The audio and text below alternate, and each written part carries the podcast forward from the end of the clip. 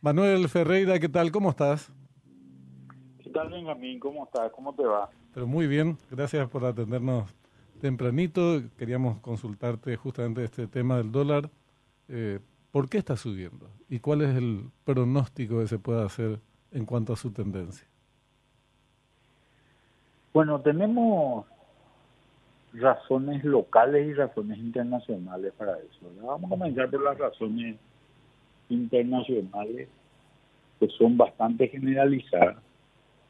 Lo que ha venido ocurriendo en los últimos, en el último año más o menos, ha sido un incremento de la tasa de interés americana, la tasa de interés de política monetaria americana fundamentalmente, que ha pasado de valores que están en 0,25 a valores de 5,25.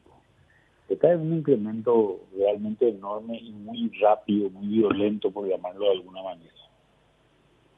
Esta situación hace que siendo el país eh, más seguro del mundo en cuanto a transacciones financieras a Estados Unidos, genera una atracción importante de capitales hacia ese país.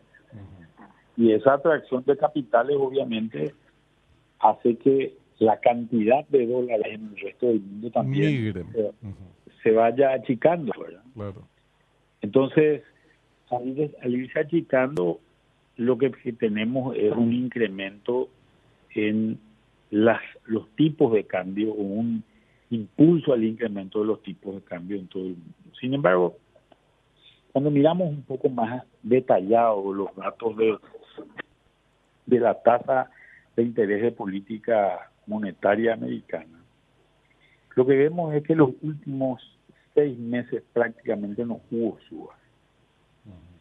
Sin embargo, la tasa del bono del Tesoro americano, que es una tasa a la cual se financia el Estado americano, el bono soberano americano, ha venido subiendo, eh, de, pasó de valores de alrededor de 3.30 más o menos a valores que están en alrededor de 3.80, perdón, de 4.80 más o menos en ese mismo periodo de tiempo.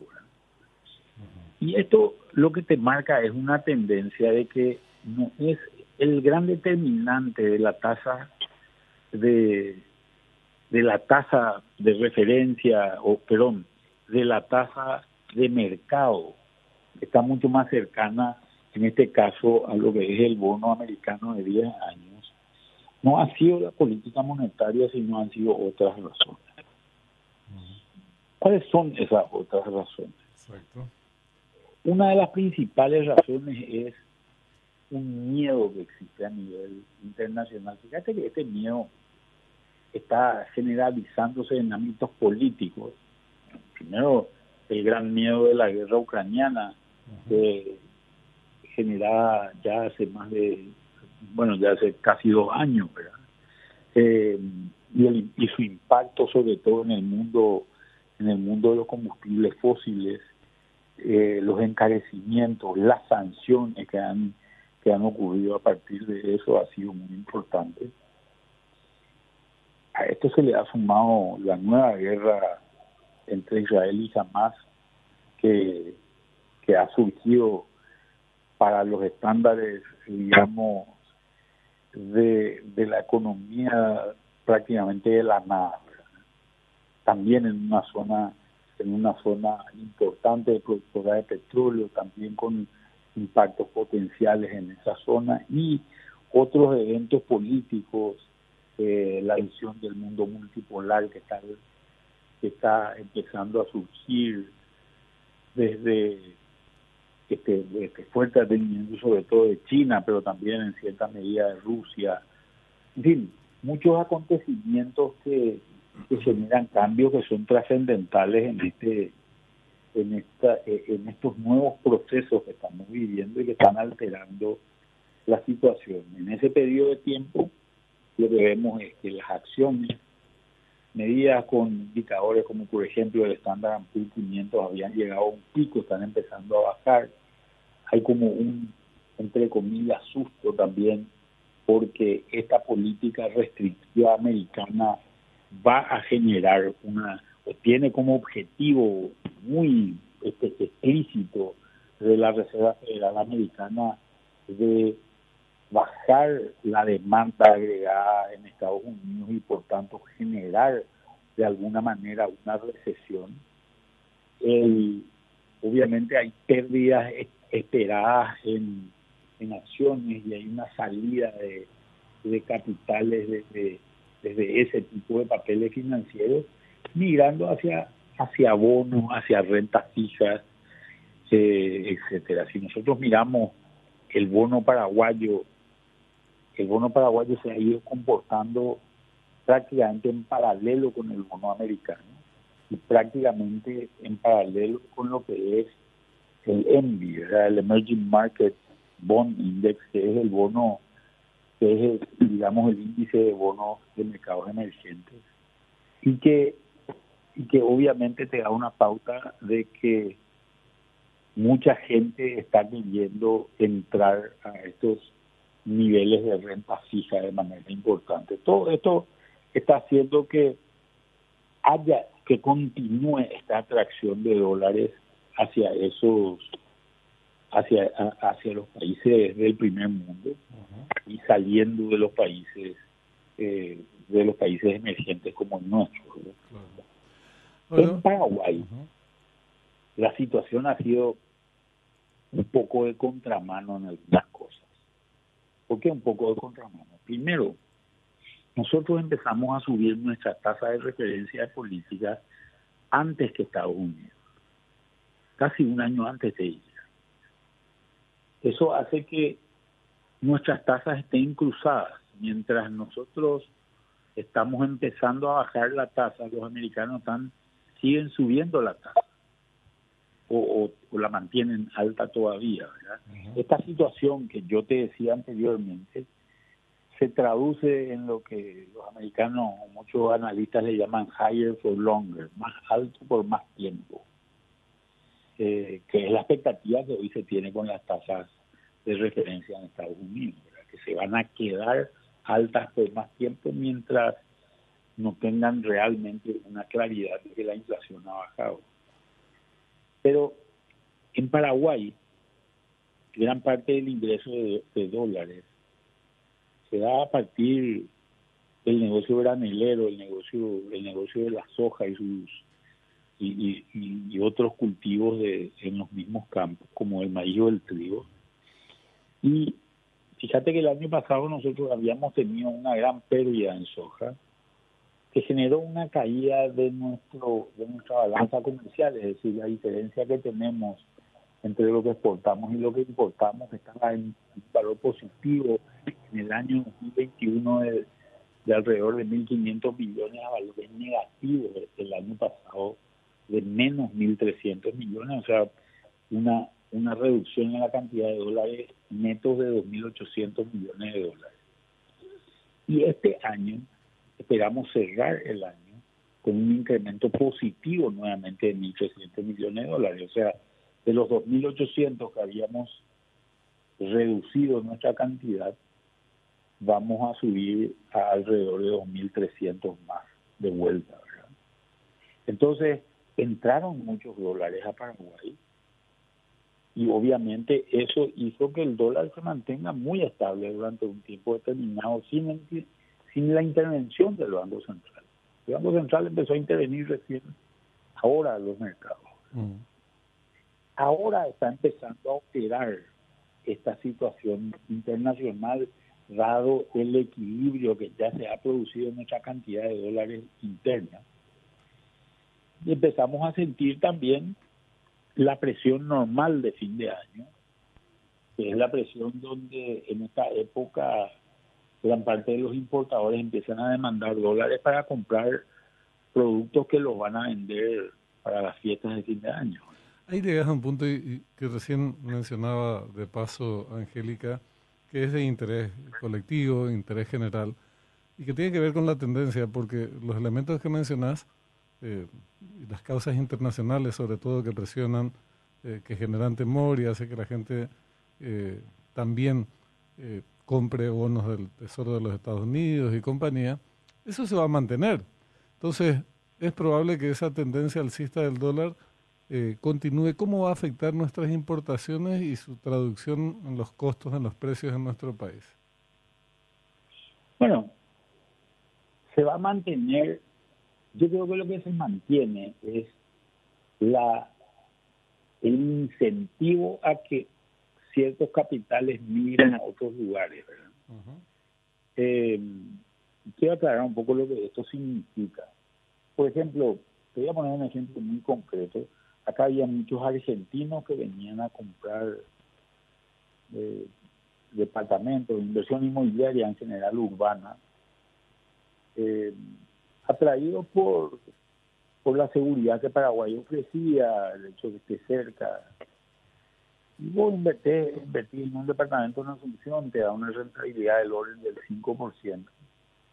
Es una rentabilidad similar a la que te da un bono del Tesoro americano hoy, por ejemplo. Entonces, ¿para qué vas a invertir en un departamento, una solución, si puedes invertir en un papel financiero del Estado americano, que es más seguro, es más líquido? Y lo vendes cuando, lo, vendes cuando querés, cobras y, y, cobras seguro ese valor, ¿verdad? No tiene que cuidar, no tiene gato extra, etcétera, etcétera. Entonces, eso obviamente genera un desincentivo a ciertas inversiones en Paraguay, que también es un impacto que, nos, que, que se está dando y ese impacto es el que va a hacer que entren menos dólares de otra índole. ¿verdad? Fíjate que un dólar construcción, por llamarlo de alguna manera, eh, que es un dólar que entra por la venta de un departamento, hace que se paguen ladrillos, se paguen cemento, se pague este, personal para hacer esa construcción, ¿verdad? entonces genera también, y miramos y hemos visto una reducción en el crecimiento del sector de la construcción que ha sido importante, ¿verdad? Entonces, todas estas cosas sumadas hacen que nosotros no creo que tengamos una fuerte devaluación pero sí tengamos un dólar más elevado.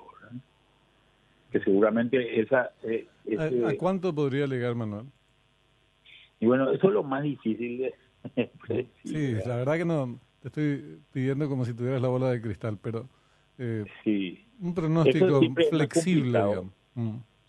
Y yo creo que nosotros tendríamos que tener valores del orden de 7.500 más o menos eh, para tal vez para cierre de año y posiblemente nos mantengamos entre eso y 7500 y 7600 para el año que viene, ¿verdad? Fíjate que hay una evaluación fuerte también del real, ¿no? Sí. Eh, no, no te quiero ni hablar del peso, ¿verdad? Que es, otra historia, ¿verdad? Pero pero hay una evaluación fuerte del real.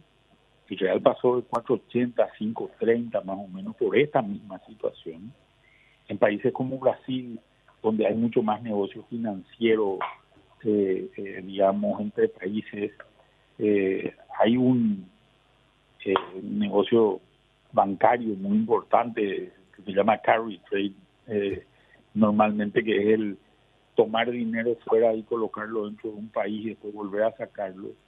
Ese dinero está funcionando de manera al revés, pero esta inversión de las curvas que nosotros estemos basando en, en países emergentes y que los países del primer mundo sigan altos o sigan subiendo, es el que genera esta, esta divergencia. Y los impactos acá van a ser nuestro, nuestro principal, eh, digamos, producto importado es el petróleo, o esos son los combustibles más bien. Eh, esos combustibles se han encarecido eh, por, por todos estos eventos internacionales que hay y encima se pagan en dólares. Entonces, posiblemente veamos en los próximos meses que, los combustibles van a subir de precio, y eso tiene un, un coletazo hacia la inflación, una inflación que ha bajado, que está controlada eh, y que es que, está asegurada, digamos, dentro de los valores que tenemos hoy después de esta política muy restrictiva de, del Banco Central, eh, que ya tiene, como te digo, dos años y continúa incluso hoy. Eh, y, eso es lo que vamos a ver, eh, ver seguramente, seguramente el encarecimiento de, ciertos productos importados eh, bastante notoriamente, pero también eso va a estar un poco, creo yo, o espero yo, más bien, compensado por un una dinámica de crecimiento que me parece que que con esta baja de tasas de interés sobre todo va a tener una dinámica más importante durante el año 2024, sobre todo en sectores que no sé, que no hemos visto muy buen comportamiento hasta ahora, ¿verdad? Eh, este año tenemos un año de crecimiento, pero está muy centrado en el sector agrícola, ¿verdad? Y muy centrado en lo que es crecimiento de la electricidad, pero el sector comercial, el sector de servicios todavía están bastante ralentizados, bastante lentos. Eh, esperemos que esa dinámica sea bastante más. Y, y esto es para hablar media hora más, pero obviamente lo que ocurre en Argentina, mm. lo que ocurre en Argentina este fin de semana es bastante determinante también en términos de la política económica que va a tener ese país es muy importante para nosotros porque más de la mitad de nuestra población vive a menos de 10 kilómetros de la Argentina. Entonces, eh, obviamente, y, y sinceramente, todo este tema del contrabando no va a cambiar mientras existan tantos incentivos para eh, en diferenciar ese precio, ¿verdad? Que, que posiblemente se empiecen a revertir a partir del año que viene.